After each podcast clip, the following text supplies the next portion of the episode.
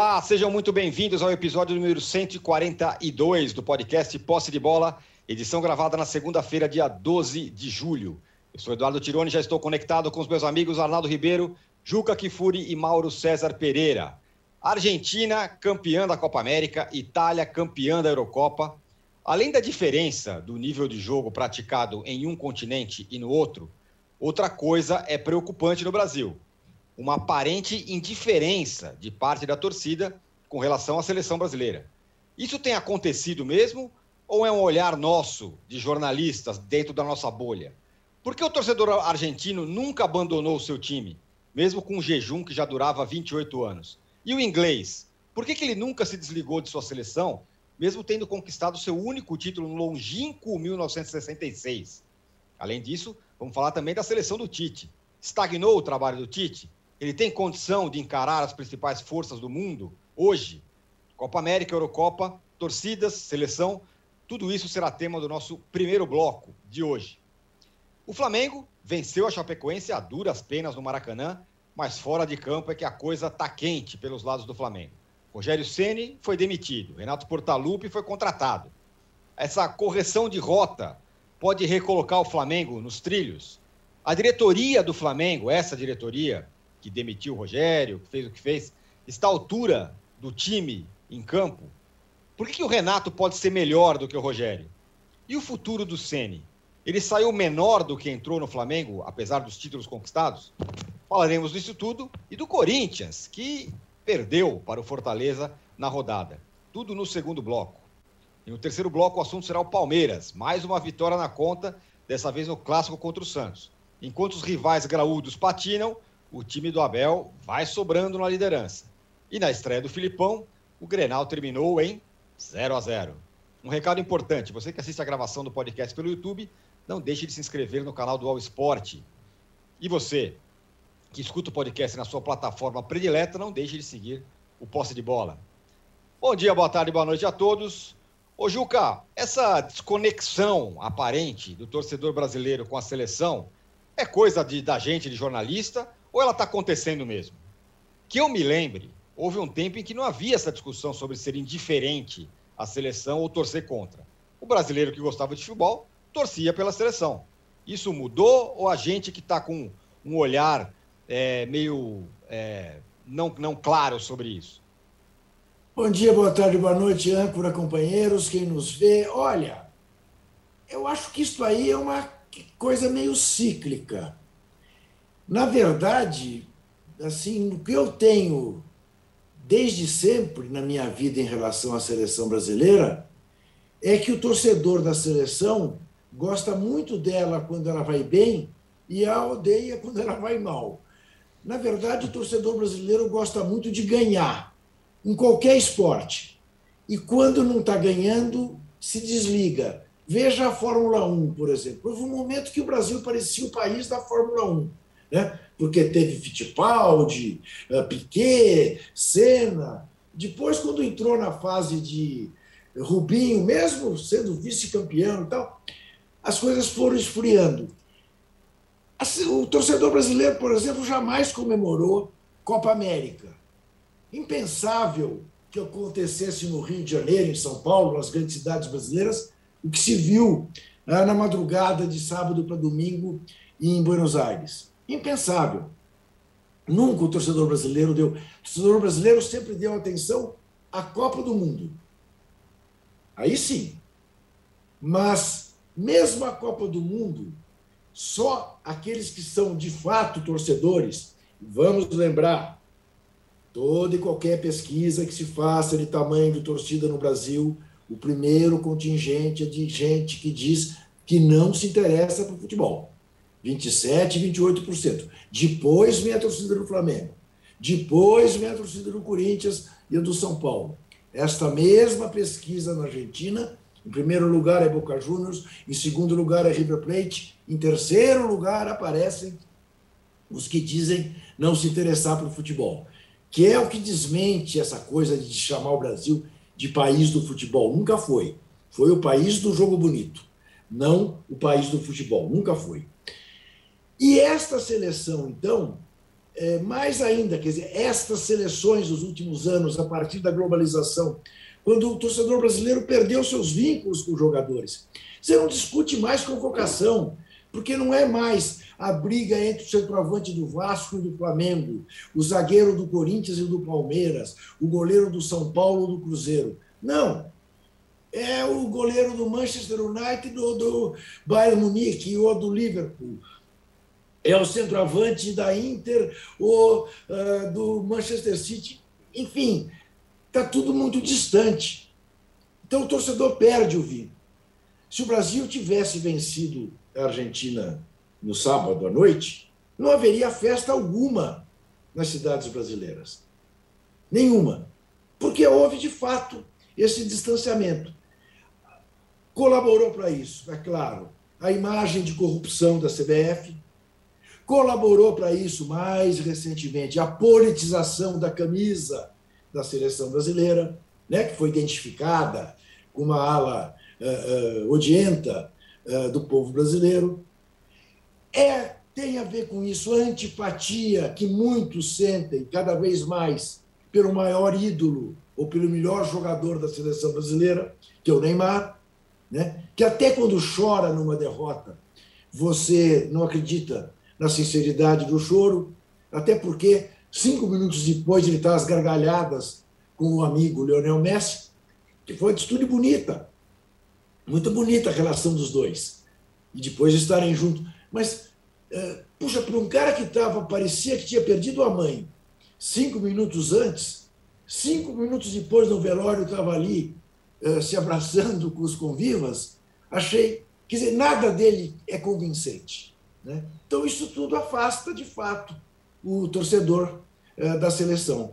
Acho inevitável. Volto a dizer, o torcedor está muito mais preocupado com o seu time. Eu tenho certeza é claro que eu não fiz essa pesquisa, né? estou falando de sensação, né? talvez o Mauro seja capaz de me ajudar nessa, nessa questão, ver se estou certo ou errado.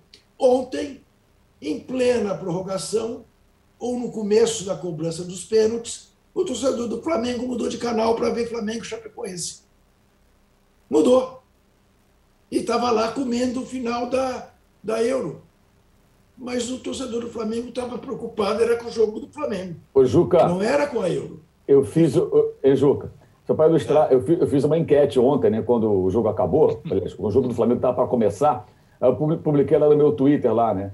A sua televisão, né, o, é, o seu TV está sintonizando o que agora? 53,9% Itália e Inglaterra, 46,1% Flamengo e Chapecoense. Claro, eu tenho muitos seguidores rubro-negros, é, mas esses seguidores rubro-negros, acho que em massa, ou em grande parte, deixaram de ver a final da Euro e foram para o seu time. Eu acho que se fosse corintiano, São Paulino, Vascaíno, não, não seria diferente. Não seria diferente. O cara vai atrás do time dele. É. Mas, bom, eu te agradeço, honestamente, Mauro, parece coisa combinada, eu não sabia ah, não. disso. não, eu sei disso. Porque eu não sabia desse dado. Então, eu sabia legal, legal que tenha te ocorrido a mesma coisa. Agora, vou dizer por mim, Mauro. Quer dizer, claro, o jogo do Corinthians era às 8h30. É, naquelas coisas que o torcedor faz, né? É, de trocar uma coisa pela outra. O que, que você prefere? Me perguntava no sábado à noite, antes de começar Brasil e Argentina. Brasil ganha da Argentina, Corinthians perde do Fortaleza ou o inverso? Mas disparado, o Corinthians ganha do Fortaleza. Claro. É. Tomei na cabeça as duas vezes. Mas é claro, evidente. Agora, o Mauro, isso que o Juca falou, quando o Brasil ganha, a torcida vem, quando o Brasil perde, a torcida abandona. Isso decididamente, pelo menos na nossa, na nosso, no nosso olhar aqui, mais ou menos distante, isso não acontece na Argentina, não acontece na Inglaterra. Né? Eles, é, nesse fim de semana, foram ótimos exemplos, mais uns, de conexão do, do, do, torcedor com, o seu, com a sua seleção. E vamos combinar, a Argentina não ganhava nada há 28 anos. Se, fosse, se, se essa lógica valesse para a Argentina, ninguém assistia mais jogo da Argentina, na Argentina, porque os caras não ganhavam nada. E ganharam ontem. E no caso da Inglaterra, mesmo pior ainda, os caras não ganham desde 66. E com um adendo, a gente está falando sobre times aqui. Por que, que o torcedor inglês não desconectou da sua seleção se eles têm os melhores times do mundo e mais ricos, o campeonato mais legal? Eles podem muito bem se atrelar a seus times em vez da seleção. Esse é um fenômeno só brasileiro e o que a gente tem, tem visto? Eu acho, eu acho que isso, sempre digo isso, passa muito também pela questão é, até cultural, né, de como o brasileiro se relaciona até com o seu time. Né? Você, certamente, todos nós já conversamos em algum momento com algum torcedor, seja lá de qual time for, e você pergunta, e aí, seu time, como é que tá? E o cara responde, ei, não tô nem acompanhando, tá porcaria, nem quero saber. Muito comum. Pode ser o porteiro do teu prédio, seu melhor amigo, seu pai, seu irmão, o vizinho, o colega da faculdade, do trabalho algum momento você já ouviu isso. Na Argentina acontece ao contrário. No Uruguai também, a cultura deles é outra. É aquela história de estar do lado do time, especialmente nos piores momentos. Por exemplo, eu torço para o Racing. Né? Os torcedores do Racing é, ironizam, sacaneiam, tiram o sarro da torcida do Independente, dizendo que eles são os amargos. O que quer dizer ser amargo? Ah, você só vai na boa. Você é uma torcida que, quando o time está mal, você abandona. Isso é a pior ofensa para um torcedor argentino, uruguaio, acho que também paraguaio, ali, todos esses países vizinhos aqui gente fala mais da Argentina, mas os outros são parecidos. O brasileiro nem sempre tem esse perfil. Muitos torcedores brasileiros se desligam, têm uma relação mais de interesse. Com a seleção brasileira, acho que isso é mais acentuado ainda. Porque, como, ele, como o Juca bem colocou, ele prioriza muito mais o clube em relação à seleção. A seleção perdeu, que se dane. Eu tenho meu time aqui para torcer, vou ficar aqui me aborrecendo por causa de seleção. E acabou. E descarta. Agora, eu acho que tem um agravante também, e isso ficou claro nessa Copa América, algumas torcidas, especialmente nesse ano do Flamengo, isso pode acontecer com qualquer uma outra, pelos desfalques provocados pela CBF, né? É. Porque é a CBF que provoca o desfalque. Não é, sele... não é a seleção do Uruguai lá que leva o Arrascaeta, ou a seleção leva o Vinha do Palmeiras, ou leva o, o do Paraguai que leva o Gustavo Gomes, né? ou a do da Venezuela que leva o Savarino.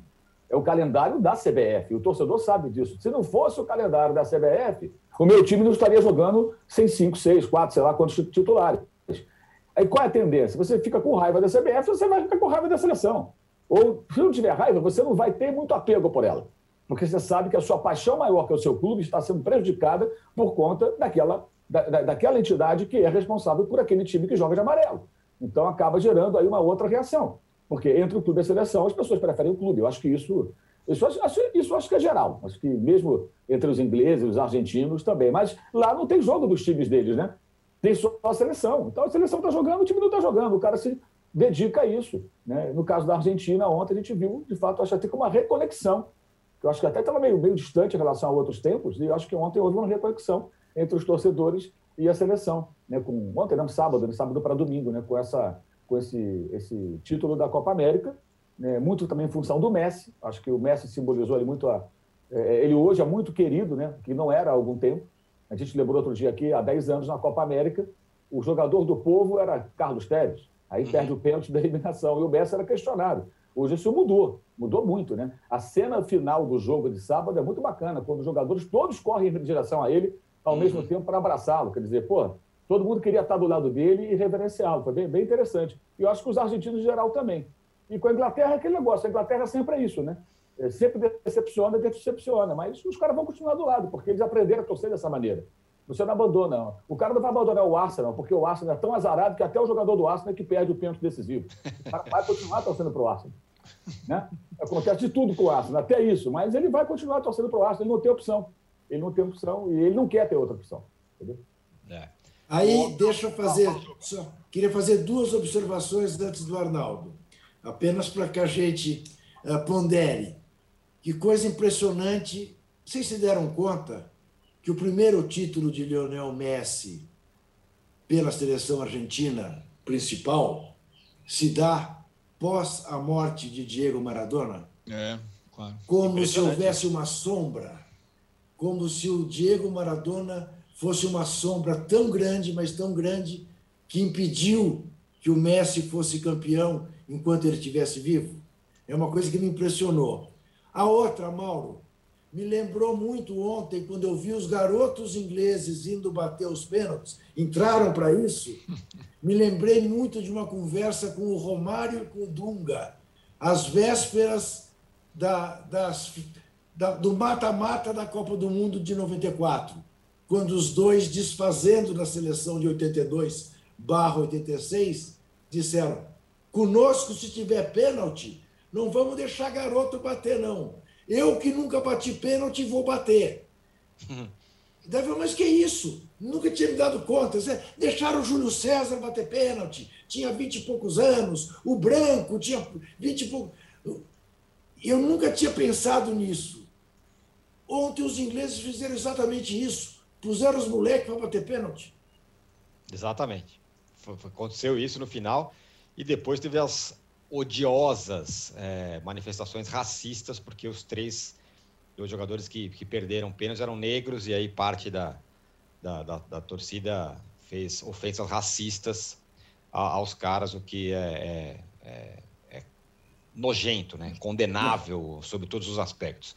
O Arnaldo, é, assim, teve a final da Copa América, teve a final da Eurocopa, da Eurocopa.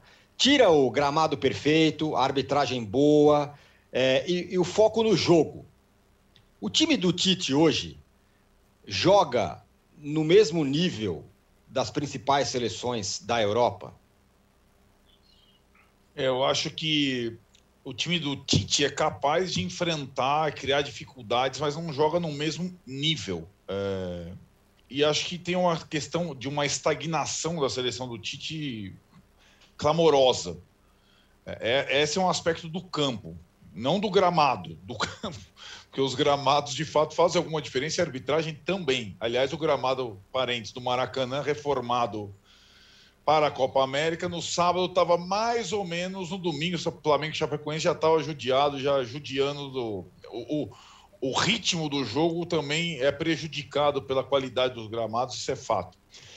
É, o que eu entendo vendo a seleção do Tite, ou vendo o trabalho do Tite, é que é, a seleção brasileira continua sendo um time forte do meio-campo para trás, mas continua sendo completamente dependente das uh, individualidades do Neymar do meio de campo para frente. Nessa conversa, faz quanto tempo que a gente está falando sobre isso, cara? Muito é impressionante. Tempo. E tem uma coisa comparando o campo das duas competições, é, o que a gente viu na Eurocopa, é, em relação às seleções diversas da Europa, não só as finalistas, Itália e Inglaterra, é uma capacidade é, interessante de adaptação ao adversário e às condições é, do jogo, num mesmo jogo, com os técnicos mudando a forma do time atuar lá no mesmo no, ao lado do campo, como foi o caso da Inglaterra. Começou com três zagueiros, fez o gol com os dois laterais participando do jogo aos cinco minutos, depois tomou o gol de empate, tentou reverter, tirou o terceiro zagueiro, foi para por uma, um esquema mais ofensivo com dois atacantes pelos lados. Eu fico pensando aqui, eu sou fã de três zagueiros, você sabe, né, Tironi? Eu acho o esquema mais uhum. ofensivo é, mais ofensivo do mundo. E o Brasil foi. O Brasil, a seleção brasileira, tem uma história muito interessante com três zagueiros foi assim, é, não tem, é, fora alguns raros clubes no Brasil, essa familiaridade com esse sistema. E, e, na seleção brasileira, os três zagueiros foram, entre aspas, responsáveis pelo fracasso de 90 com o Lazzaroni. Mas ninguém falou nos três zagueiros uh, de 2002, quando o Brasil venceu. Era só ah, o Romário, o Ronaldo e o Rivaldo. Mas o Brasil atuou com três zagueiros na Copa de 2002 em todas as partidas. E hoje o sistema que está é, em voga, de novo, nas principais seleções europeias, são os três zagueiros. E aí eu me pergunto, qual é a melhor qualidade do jogador brasileiro hoje, é, na Europa ou no Brasil? Defender. e o Brasil tem talvez é, três dos principais zagueiros do mundo, cada um de uma idade, já perceberam? Thiago Silva tem uma idade, Marquinhos tem outra idade, Éder Militão tem outra idade. Um é titular do Chelsea, outro é titular e capitão do Paris Saint-Germain, o outro agora virou titular do Real Madrid. E o Brasil é incapaz de jogar com três zagueiros. Né? É, é curioso, o Brasil não tem bons meio-campistas do meio para frente. O Brasil não tem bons atacantes do meio para frente. Não tem. Tem razoáveis, tem bons, não tem excepcionais. E o Brasil continua jogando da mesma forma. Lá, linha de quatro, o Casemiro na frente e bola para o Neymar. É, o Tite, que começou o melhor trabalho dele no futebol, o mais criativo no Grêmio, com três zagueiros, sem centroavante, um time sem estrelas, nunca mais cogitou uma opção tática diferente. Para mim, isso se chama estagnação. Estagnação. Então, ele parou e não, foi incapaz de olhar até para isso. por uma convocação em que os melhores jogadores são zagueiros. E o Brasil não soube. Aliás, atuando com laterais que só sabem atacar como o Renan Lodge, ele perdeu o jogo numa falha do Renan Lodge defensiva, que ele cometeu imensas vezes no Atlético de Madrid, onde perdeu a posição, e que o Atlético de Madrid muitas vezes jogou com três zagueiros para cobrir a deficiência defensiva dele. Não, o Renan Lodge jogou como defensor. Errou uma bola 1x0 para a Argentina, acabou, meu velho. Porque depois daquilo, é bola para o Neymar e o Neymar tentar driblar todo mundo. É, e acho curioso, porque o Juca fez é, uma ótima explanação sobre o desgaste é, da seleção brasileira com o torcedor, o Mauro também completou. Tem o desgaste também com o Tite. Não é só com o Neymar. Com o Tite como convocador, porque ele não é a CBF, mas ele é responsável pela convocação. E quando ele chama jogadores do Flamengo para botar o cara cinco minutos para jogar, para que, que o cara chama o jogador do Flamengo, então? Né? É, ou como ele é incapaz de mudar, é, se adaptar. E o Brasil tinha um desafio nessa Copa América: não perder para a Argentina em casa. Perdeu para a Argentina em casa. Perdeu para a Argentina em casa. Tinha um adversário, perdeu para a Argentina em casa. Né? É. É, e acho que essa situação é, de questionamento do Tite agora não tem nada que ele vá fazer na eliminatória, mesmo que ele ganhe 10 da Argentina, ele só vai ser provado na Copa do Catar e ele não é mais ameaçado por falta de sombra no futebol, porque o, o, técnico brasileiro também, os técnicos brasileiros vivem uma crise gigante. Agora acabou de haver uma troca no Flamengo, nós vamos falar muito sobre ela, de dois pseudos candidatos à sucessão do Tite, cada um de um momento de geração. E eles mal, eles mal são unanimidades no Flamengo. Né? O Rogério saiu pela porta dos fundos e o Renato está entrando meio desacreditado lá depois de um início ótimo de trabalho no Grêmio e um final ruim de trabalho no Grêmio. O Tite só não é mais questionado por isso, porque não apareceu Ronaldão, ninguém mais criativo Ronaldão, que ele. Eu, Fala, te pergunto, pra... eu te pergunto, Gerson e Scarpa não, não tem lugar nesse meio de campo? Eu, eu, não, eu não, nem sei se é essa a principal questão. Eu até achei que, é, na minha observação, espremendo tudo o que aconteceu com a seleção brasileira na Copa América, a única notícia boa diferente é o Lucas Paquetá. Por quê? Porque ele é um jogador versátil, é, que jogou em diversas Aliás, foi muito mal substituído no sábado. Para mim, foi um. Desa... Aliás, as alterações do Brasil foram desastrosas. É, a escalação do Brasil foi desastrosa, com Cebolinha como titular. As alterações foram desastrosas. Então, ninguém está falando do Tite porque tem um desgaste mesmo, mas o Tite foi muito mal. Foi muito mal. E tem também essa coisa da antipatia das convocações. Então, acho que a gente tem que, sim, é, cobrar mais do comando técnico da seleção brasileira, não só da CBF. O comando técnico é ruim hoje, é fraco, é fraco. E cogitar sinceramente, por que não, já alguma coisa que a gente fala há tempos aqui no pós de bola, um possível comando estrangeiro numa seleção brasileira que é um crime lesa pátria. O Juca sempre fala, seleção feminina está na mão de estrangeiro. Seleção de vôlei já teve. Seleção de handball, idem. Por que a seleção brasileira masculina não pode ter um estrangeiro se os principais técnicos não estão no Brasil hoje? O Tite não está entre os 50 melhores técnicos do mundo. Essa é a questão também do campo. E o Brasil precisa, é, a seleção brasileira precisa de ideias novas. A estagnação tática da seleção brasileira, a dependência do Neymar, depois de anos e anos, chega a irritar. É, é irritante, é irritante. Você assistir jogo da seleção brasileira é o mesmo cardápio que você vê há décadas praticamente. E o treinador é responsável por isso. Agora, o Mauro, a semana passada, sexta-feira, você falou assim, ou na outra, ou na segunda passada, você falou assim: me parece que o que o Tite está planejando é fazer um time muito forte defensivamente e que vai lá, belisca um golzinho, se fecha e resolve o problema. É, parece que você, você tinha essa, essa visão. Quando ele perde para a Argentina. Quando ele toma um gol, né, Tirone? Quando ele, ele toma, um gol, esse é. negócio entra em xeque, né? É, então eu queria que você falasse um pouco sobre isso e também sobre o Scaloni, que você dizia que ele e o Saltgate são meio parecidos. Mas agora o Scaloni, acho que ele escalou alguns degraus, vamos dizer assim, depois de ter ganhado no Brasil na final da Copa, na América. Ele teve, o Scaloni, acho que o mérito, por, depois de dois jogos que o Di Maria entrou bem né, nas partidas, né, muito bem, ele colocou de saída o Di Maria, fez o gol. né? Fez o gol do título. É. Teve esse mérito. Acho que aí ele foi bem. É, escalou meio campo marcador, mas mais técnico. Aliás, o Rodrigo Depou foi o melhor jogador em campo. Nossa, como jogou? Né? Parado, melhor em campo. Jogou muito, né? Um jogador e cresceu demais nessas últimas temporadas. Não era isso tudo, mas agora com 27 anos está realmente numa grande fase. Está indo para o Atlético de Madrid, inclusive, né? Vai trabalhar agora com o Simeone. E, e, é isso. Se o Brasil faz 1 a 0 a dificuldade da Argentina também seria grande, porque o escalão uhum. é muito uhum. parecido. A gente viu isso a Copa América inteira.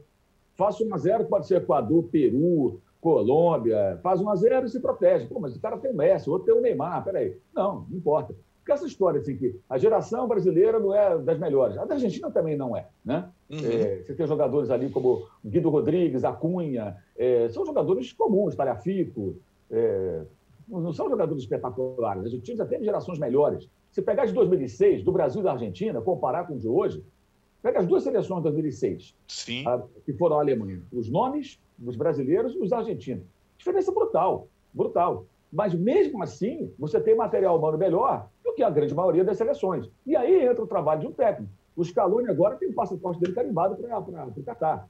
Né? Uhum. Né? O que pode ser um perigo, inclusive, porque ele não me parece um cara qualificado para fazer um para crescer, né? para fazer avançar, a não ser que ele vai beber de outras fontes, que ele vai ouvir outras pessoas, o que com o Tite não acontece. O Tite está cercado dos mesmos. É o filho dele, é o Kleber Xavier, agora é o César Sampaio, que é uma ótima pessoa, mas fica ali só repetindo tudo que o Tite fala, naquelas coletivas horrorosas. Então não vai sair disso, gente.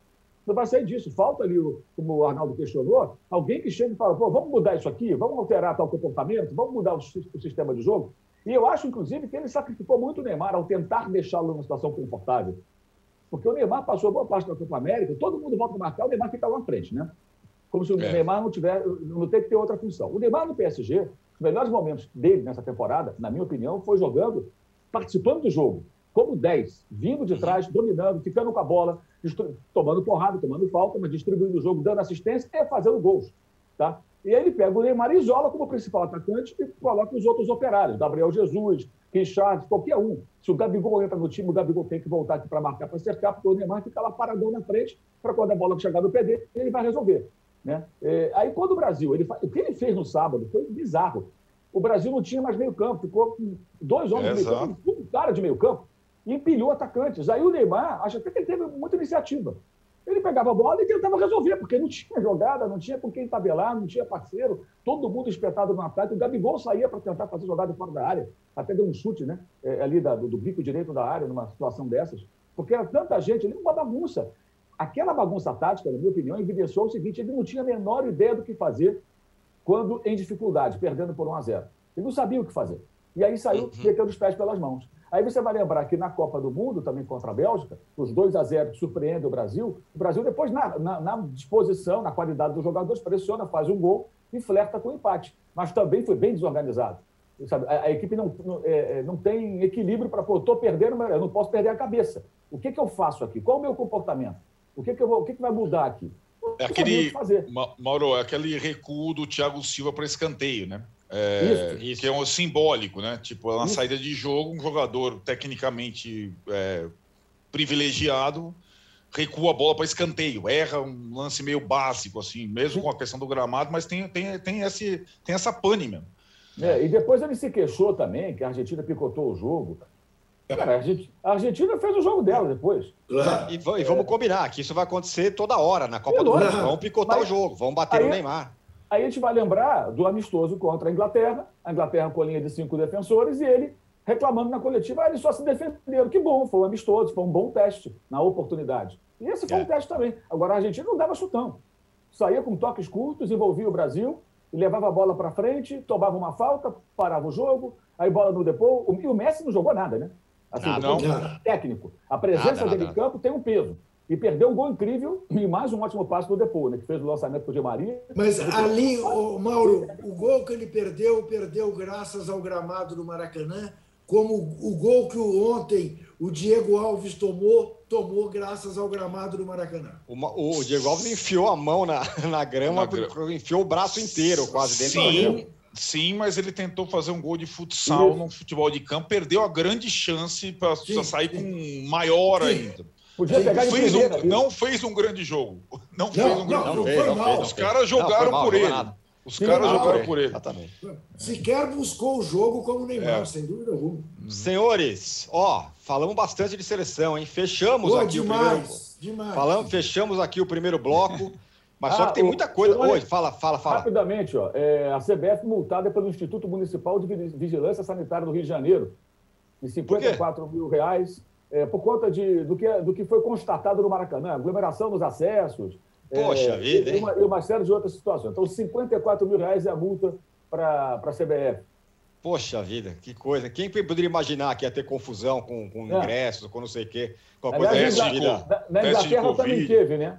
Teve, teve. Na, teve. na, Eurocopa também teve, teve aglomeração de gente na rua. E, na invasão. Rua, e na é, invasão, que nem teve já no Maracanã várias vezes, né? É, e o detalhe, naquela aglomeração em frente ao estádio, entre o, a, o, metrô e o portão principal do Wembley ali, que estava aquela galera ali, o dia inteiro, ali ninguém mostra é, é, teste de PCR, positivo, negativo, nada. Ali é rua, irmão. Ali é isso. E, ne, e, ne, e, nem de máscara estava. Não, não nada, isso. Todo, todo, e, assim, e não está todo mundo vacinado na Inglaterra, não. Não, porque, assim, claro que não. Assim, porque não se fala sobre isso, gente. A, a, Eurocopa, a, Eurocopa, ela avacalhou com o negócio de pandemia, de protocolo, é, é verdade. países. Mas só se falou do que aconteceu aqui. Lá também, não estou justificando, veja bem. Uhum. É que uhum. se você bate um, tem que bater do outro também. Aconteceu a competição inteira, inclusive com, com, com o estádio lotado na Hungria, lá para aquele Orbán, lá, o primeiro-ministro, é. tal. Uma farra. E ontem foi uma farra total.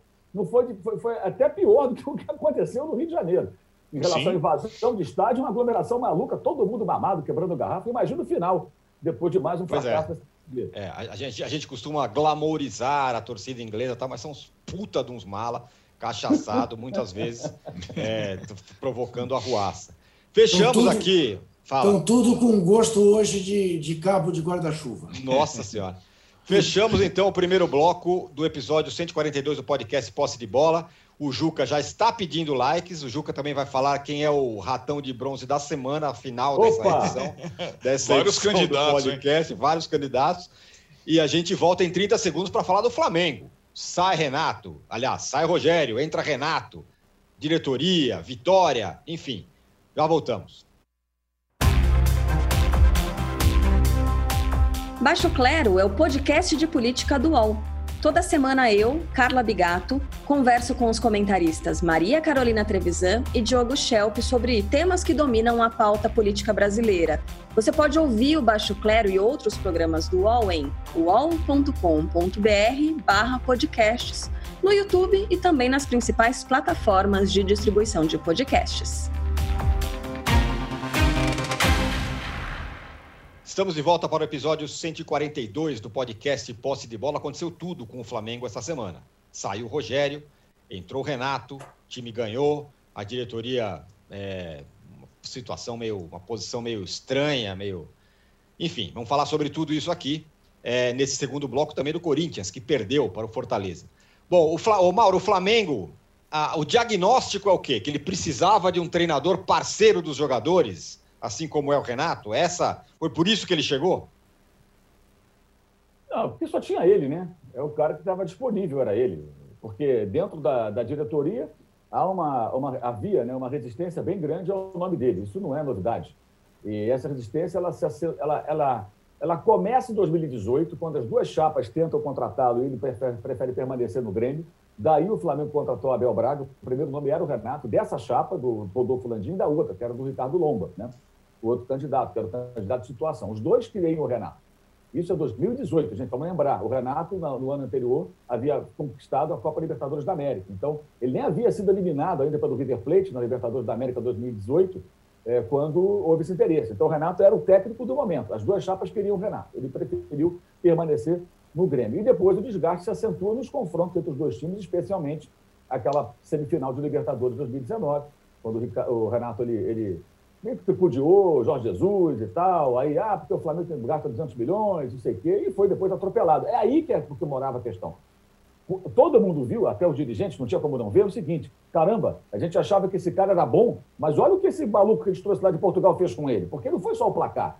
O, o, o Renato ele foi amassado pelo Jesus, taticamente, uhum. em tudo, tudo, tudo. Foi uma coisa. Para quem não viu, vejam no YouTube, tem lá o, o Pedro Bolsas, que é um analista tático português, do Canal 11, que trabalha lá com o Gesualdo, até trabalhou no Santos, um período curto que o Gesualdo esteve aqui no Brasil é, trabalhando no Santos.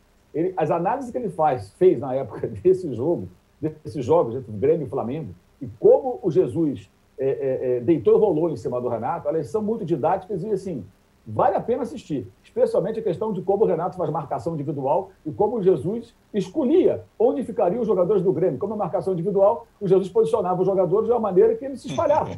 E ficava um buraco por onde entrava Rodrigo Caio, Pablo Maria, os jogadores. Os dois fizeram gol assim. E outra, em outras situações, o Flamengo quase marcou. Isso é um pequeno exemplo de tudo de, de de tudo que o Jesus fez com o Renato. E aí todo mundo viu, né, gente? Pô, peraí, esse cara não é isso tudo. Bom é o português. Mas você não tem mais o português.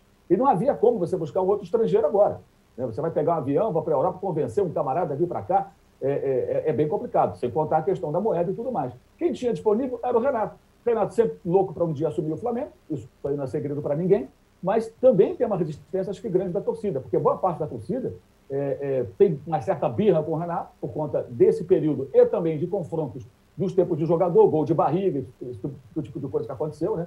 É, que o Renato, por exemplo, pelo Botafogo, ele perdeu a final de brasileiro é, é, é contra o Flamengo, em 92, mas três anos depois ele foi o cara do gol de barriga, né?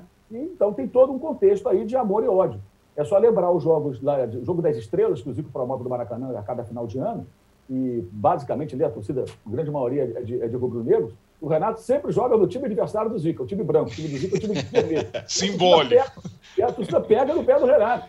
O jogo inteiro está zoando o Renato. Eu até publiquei lá no, no meu, meu canal uma, uma, frase dele, que um amigo dele confidenciou, comentou comigo, falou, porque uma vez, num desses jogos, falou, pô, Renato, você vem todo ano aqui, os caras te sacaneiam, os caras te zoam, e você vem aqui todo ano para ser sacaneado para a torcida do Flamengo? Ele falou o seguinte, eles não sabem, é, é, é, é, eles me amam, eles apenas não sabem que me amam. O Renato é assim. e ele vai se agarrar nessas frases, nessa pegada dele meio folclórica. Se vencer jogos, é, é, o remedinho que vai curar isso aí. Agora, como ele vai fazer para vencer os jogos, né? É isso. É, essa é a grande questão. Eu acho que ele, ele, como aconteceu no Grêmio em 2016, ele não herda um time terra arrasada, longe disso. O Flamengo tem uma maneira de jogar, embora tenha jogado muito mal contra o Atlético Mineiro, mas se você pegar há oito dias o Fla-Flu primeiro tempo, aquele é o Flamengo do, do Ceni na sua proposta de jogo. Perdendo gols, que é um negócio que ele tem que corrigir, né? Mas tem uma proposta de jogo. Posse de bola, pressão no campo do adversário, é, é, a maneira como os jogadores se distribuem em campo e tudo mais. Eu acho que ele vai fazer alguns ajustes. Ele deve, inclusive, essa é a informação, ele deve é, acabar com o Arão na zaga, talvez o Diego volte a jogar mais à frente, embora eu ache até que o Diego jogando na posição que ele vem atuando, lembre o Maicon, que também foi lá no começo da Madureira um meio atacante e foi recuando uhum. no São Paulo, depois no Grêmio. Então pode ser que ele veja. Isso é muito comum em técnico brasileiro, né? Ele olhar para o Diego e ver o Maicon. Falou, opa, funcionou lá, vou tentar de novo manter esse cara nessa função. Ainda mais que ele não tem mais o Gerson, né? É... Mas ele deve mudar algumas coisas. Acho que o Isla não vai jogar mais espetado na ponta direita, deve montar uma linha de quatro defensores mais convencional, né? Felipe Luiz de um lado, o Isla do outro, os dois zagueiros. Os zagueiros vão ser o Rodrigo Caio mais um, eu acredito que seja Gustavo Henrique, que é mais alto, mais forte ali no jogo aéreo. Imagino que seja Gustavo Henrique que ele vai bancar. Mas tudo isso a gente vai saber a partir de quarta-feira. Né? Eu acho que ele tem a possibilidade de conseguir é, é, é, sucesso num curto prazo se ele aproveitar o, o, que o time tem de bom e fizer pequenos ajustes, conversando com os jogadores, que é o que ele faz bem. Agora, se esperar do Renato que ele arquitete um time, uma montagem de equipe, é, é, eu, eu não, não, acredito, porque foi aí que ele consegui, não conseguiu dar o segundo passo no Grêmio. Ele herdou o time do Roger, ele melhorou o time do Roger, é inegável isso. Até me surpreendi, não acreditava. E queimei feio a língua na ocasião, admito. Mas ele melhorou o time do Roger. Depois do segundo estágio, com a saída de jogadores, chegada de outros que ele pediu, o Grêmio não andou mais. As duas temporadas últimas, o Grêmio é, até chegou longe em competição de mata-mata, mas sendo eliminado de forma acachapante pelo Flamengo, pelo Santos. E a final da Copa do Brasil, o Palmeiras passou com muita facilidade, nem competiu. Foi muito fácil para o Palmeiras aquela final. O Grêmio caiu muito. E aí vem a eliminação da Libertadores para o Del Valle, na fase preliminar. Ou seja, é uma série muito negativa, apesar de ter conseguido avançar a estágios, estágios finais de, de, de, competições. E uma coisa que eu queria falar também, é assim, tem uma narrativa que está se repetindo, que ela não é verdadeira, e é, é importante frisar isso.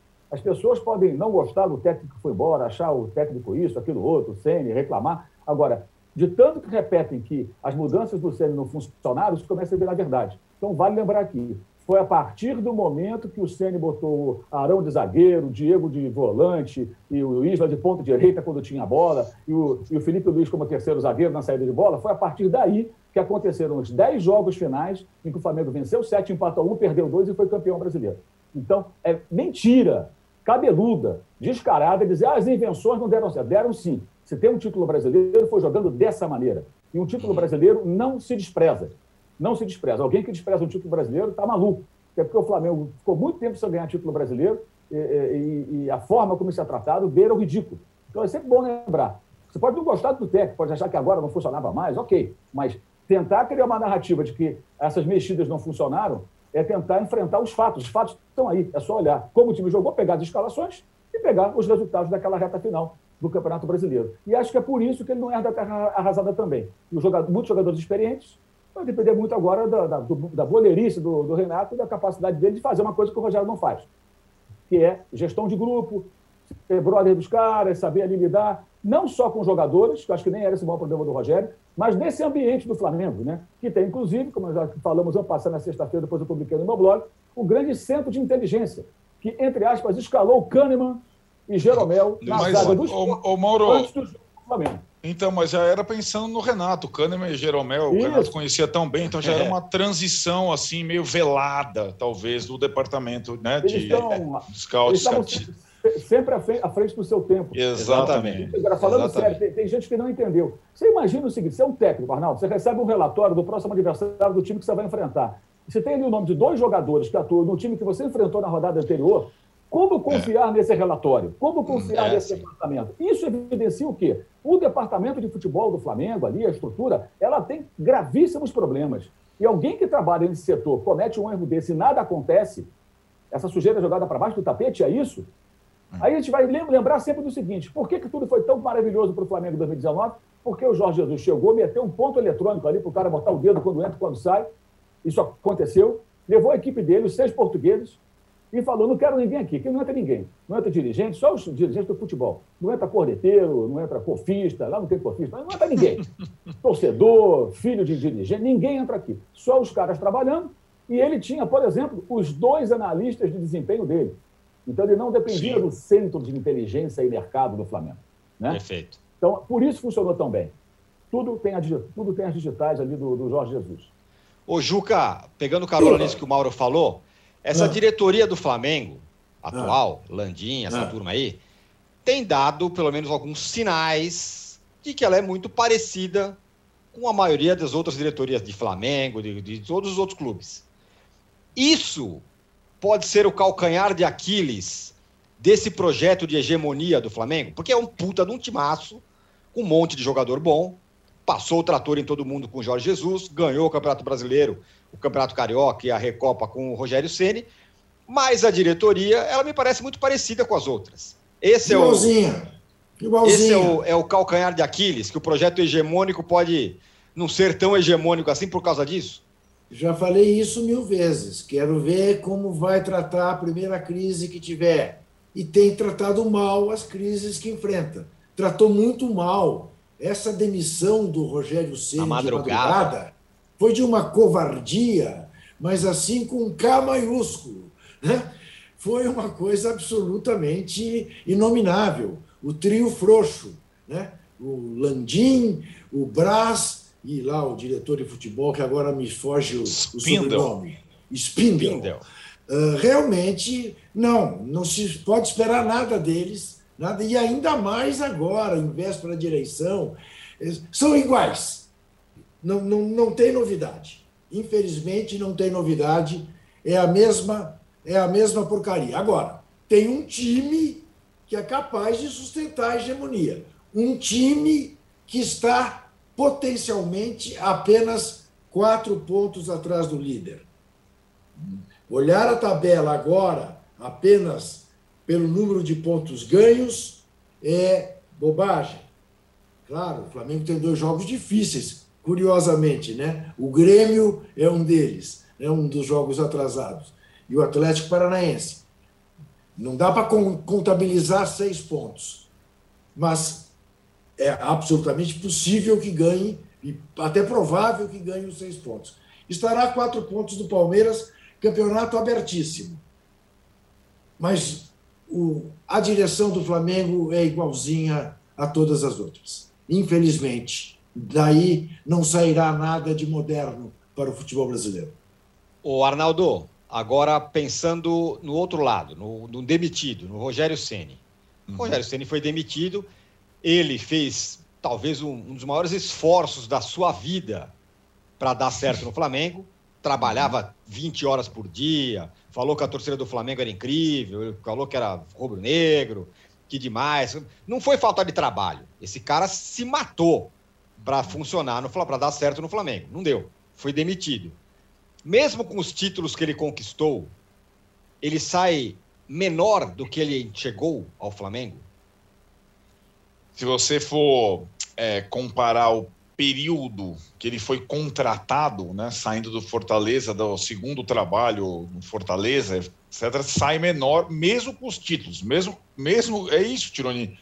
É, é curioso, porque se você pegar um campeonato brasileiro com a assinatura dele, o Mauro já falou, um estadual que é meio obrigação, mas ele ganhou, e o confronto com o Palmeiras, uh, que ele ganhou, o time ganhou nos pênaltis, é, se você pegar o currículo, não, ninguém viu o trabalho e ninguém sabe dos bastidores. Pegar só o papel, Rogério Senna no Flamengo. Três campeonatos, você fala, não, pô, o cara num time gigante, tá, não, mas ele sai, na verdade, na minha opinião, com a mesma impressão que ele saiu do Cruzeiro, salvo algumas situações específicas de Cruzeiro e Flamengo. Né? O Cruzeiro já era um barco furado, o Flamengo não é um barco furado mas com a dificuldade absoluta de relacionamento. O Mauro falou da coisa do ambiente. E o ambiente não é só com os jogadores. Ele tentou construir com os principais jogadores do, do Flamengo, até com algumas contradições, um ambiente que, que o sustentasse. Mas, entre aspas, se esqueceu do entorno. Essa, essa sequência da demissão, vazamento daqui, vazamento de lá, conflito com o departamento interno, explicitam isso, né?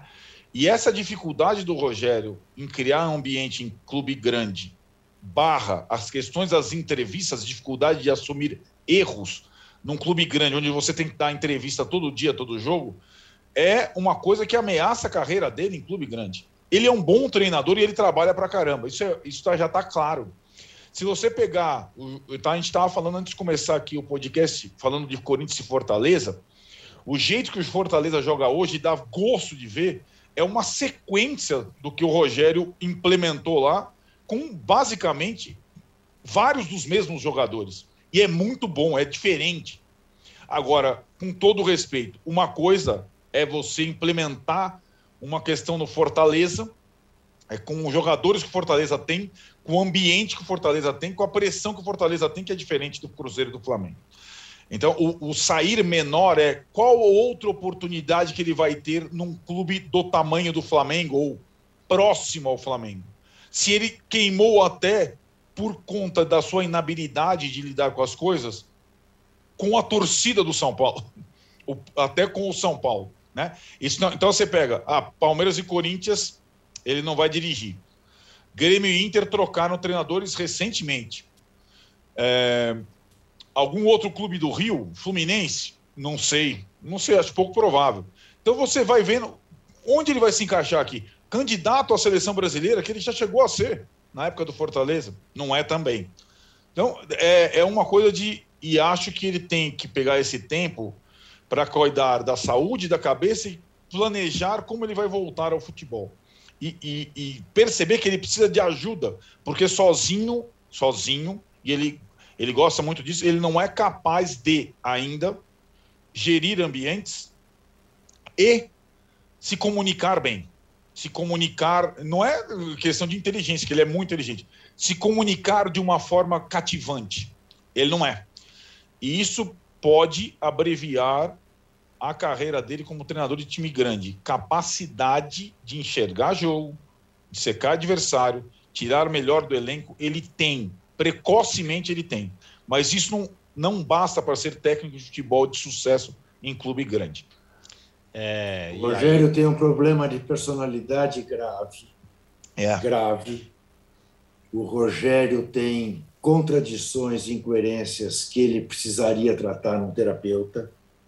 Eu nunca me esqueço que o Rogério Ceni era o cara que fazia o discurso da lisura, anticorrupção, e abraçou-se e pediu que o banqueiro do BMG ficasse eternamente dentro do São Paulo. É. O, e, e, o Rogério também ele coloca o próprio sarrafo muito alto quando ainda no Fortaleza fala: eu quero ir para um time que vai disputar títulos.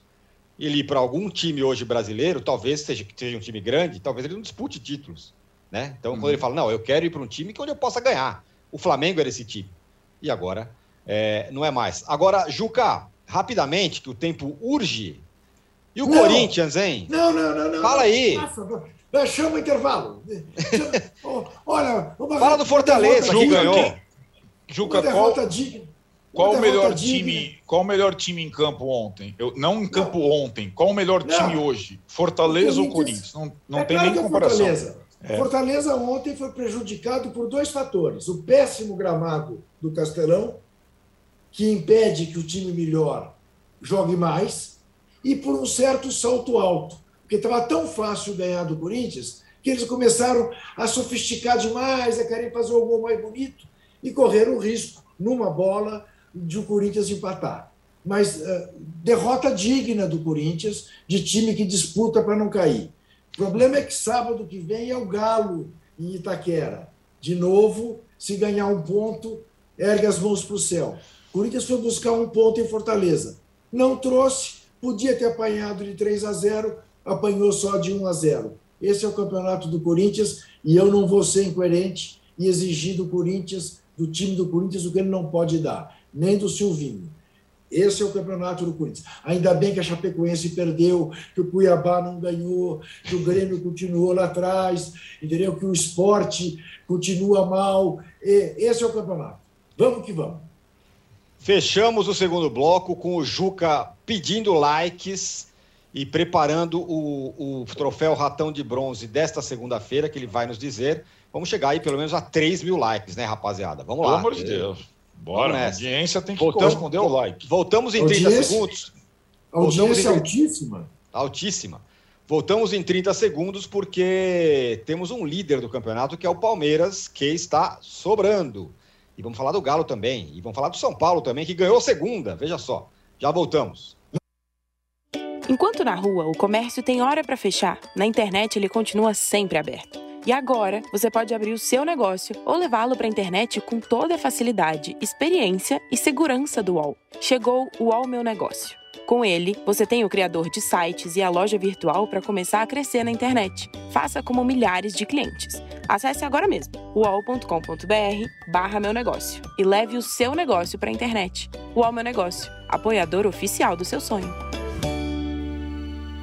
O Érico Costa está nos pedindo likes aqui. Voltamos para o terceiro bloco do episódio 142 do podcast Posse de Bola. Nos deem likes. O Juca, você mesmo.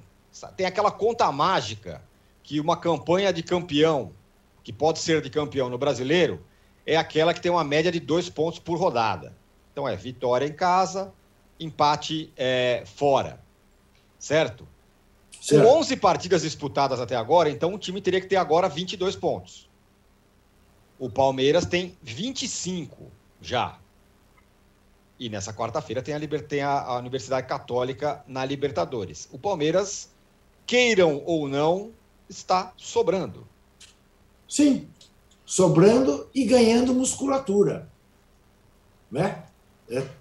Teve de volta, como outros terão, seus jogadores que estavam é, nas seleções, tem a volta do Dudu, se duvidar, terá o Borja, que não, não, não, não se acertou com o Boca Juniors, também de volta. O Palmeiras é, neste momento, o grande favorito ao título brasileiro.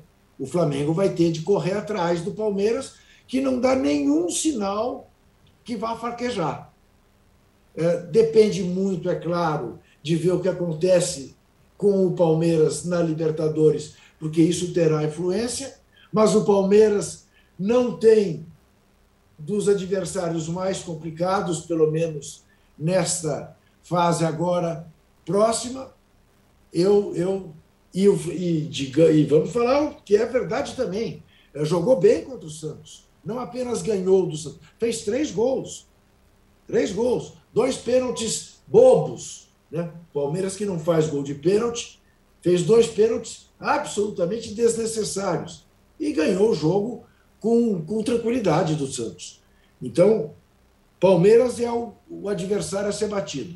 E o Bragantino segue invicto. E, e o jogo 3 a 2 fala, pô, 3 a 2 Na verdade, o Palmeiras é, sempre teve uma, alguma folga né, no, no jogo. Sim. Não foi um jogo que, ah, foi aqui, ali. Não, não, foi, não. não foi isso que aconteceu. O Palmeiras ganhou com autoridade. O jogo sempre esteve, o jogo sempre esteve liquidado e o Santos assustou com pênaltis que lhe deram de presente. Exatamente. O Arnaldo, a gente está falando assim sobre os graúdos que poderiam incomodar o, o, o, Palmeiras estão em momentos ruins. O São Paulo tá, saiu agora do rebaixamento, o Flamengo acabou de trocar de técnico, e tem o Galo, esse sim, jogando bem. Então eu queria que você falasse do São Paulo e do Galo. São Paulo entra na semana da Libertadores, joga nessa terça-feira contra o Racing, numa situação incrivelmente melhor do que se imaginou que, se, que estaria.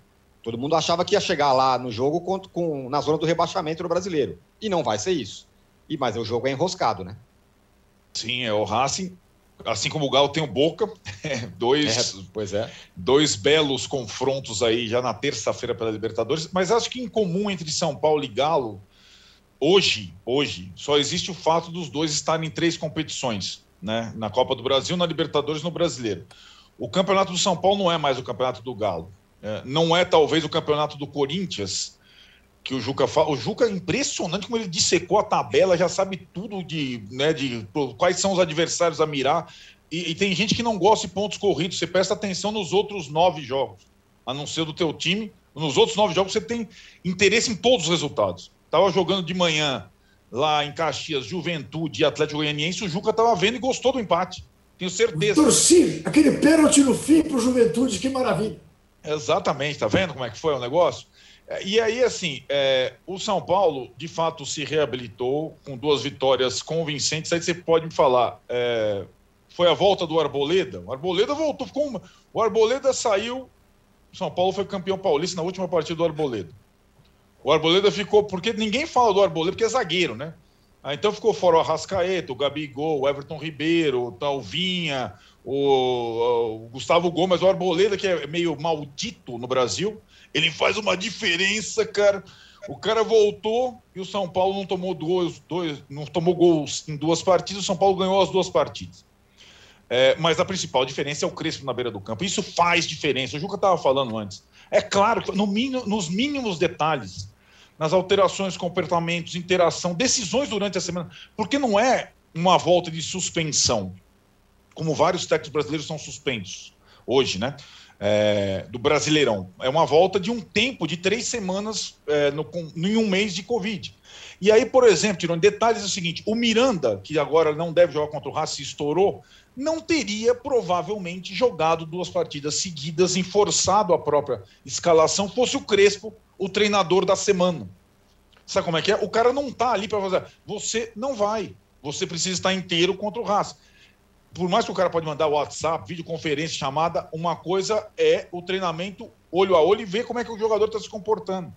Então, várias coisas se perderam no São Paulo nessas duas semanas e parecem meio reconectadas com o Crespo, que é um cara, de fato, é, bom técnico e bom comandante. Mas o São Paulo está em outra. E o São Paulo vai jogar com o Raça provavelmente sem cinco titulares, por conta dessa administração ruim desse período todo. Porém, já dá uma respirada no brasileiro. O Atlético é outra coisa. O Atlético tem um confronto gigante pelo sorteio da Libertadores, porque o Boca é sempre o Boca.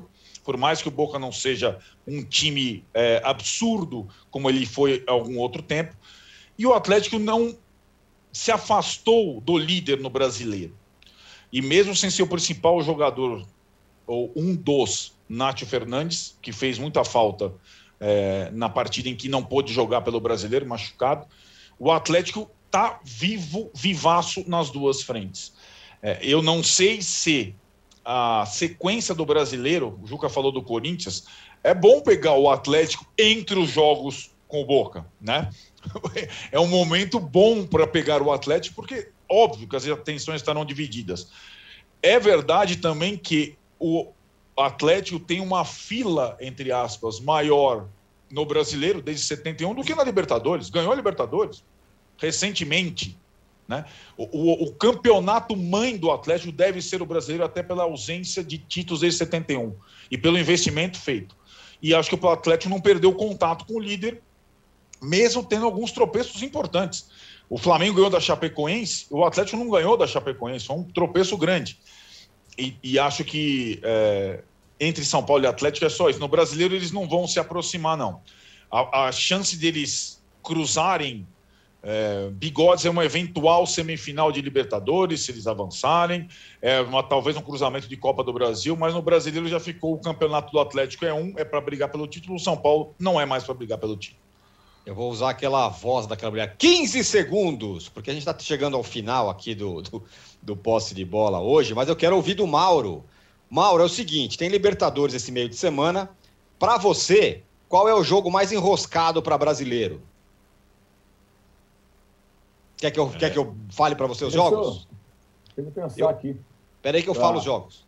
É, Boca e Galo, Cerro Portenho e Fluminense, São Paulo e Racing, Universidade Católica e Palmeiras, Defensa e Justiça e Flamengo, Olímpia e Inter. Boca e Galo e, e Racing e São Paulo. Ah, tô, tô os dois da terça-feira, né? Tô muito com você. São os mais difíceis. E o Defesa e Justiça e Flamengo também não vai ser tão simples pela situação momentânea. Qual você acha, Juca? Atlético e Boca Juniors. Você, Arnaldo? Uh, eu acho que pelo campo, não pelo nome, pela camisa, São Paulo e Raça. Até porque o São Paulo é o único brasileiro que uh, decide fora, certo? É. Muito bem, senhores.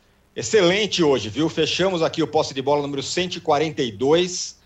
Muito obrigado para vocês que estiveram aqui, nos deram likes. O Juca está pensando, a gente vai instituir que o troféu Ratão de Bronze será sempre entregue às sextas-feiras. O Juca vai Boa. fazer um apanhado de tudo que aconteceu na semana e falar: o troféu Ratão de Bronze é para Fulano, nessa sexta, né, na sexta-feira. Combinado, então? Tá ali, o, o troféu tá ali atrás dele, que é uma chuteira, na verdade. E a gente volta Sexta-feira, olha o Juca mostrando ali. Então, Incrivelmente fica com o Landim. Perfeito, é isso aí, Juca. Pronto. Do, o, troféu, o primeiro troféu Ratão de bronze, bronze vai para o Landim. Obrigado, Juca. Obrigado, Maro. Obrigado, Arnaldo. Para você que acompanha essa gravação ao vivo, você fica agora com o UOL Entrevista. O convidado de hoje será o deputado federal Marcelo Freixo. Até sexta. Tchau.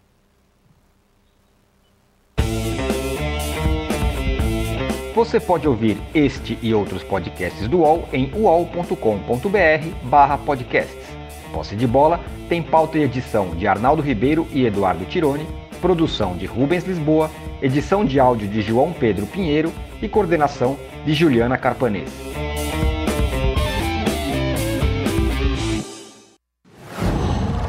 Uau.